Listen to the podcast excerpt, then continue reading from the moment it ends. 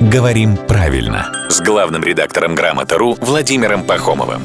Здравствуйте, Володя. Доброе утро. Шел второй день работы после отпуска, по возвращении из которого мы начали новый сезон.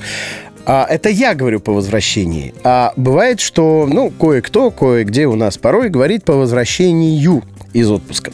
А кто же из нас все-таки прав? Очень правильный вопрос и очень своевременный, потому что здесь часто возникает ошибка.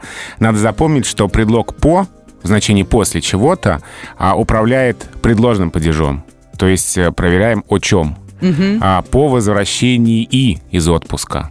А, ни в коем случае не по возвращению. По приезде, по прилете, по возвращении. То есть ю там просто быть не может? Ю там быть не должно. Это мнение главного редактора Грамтру Владимира Пахомова, который по возвращении из отпуска полон сил и даже где-то глаз горит как-то лукаво.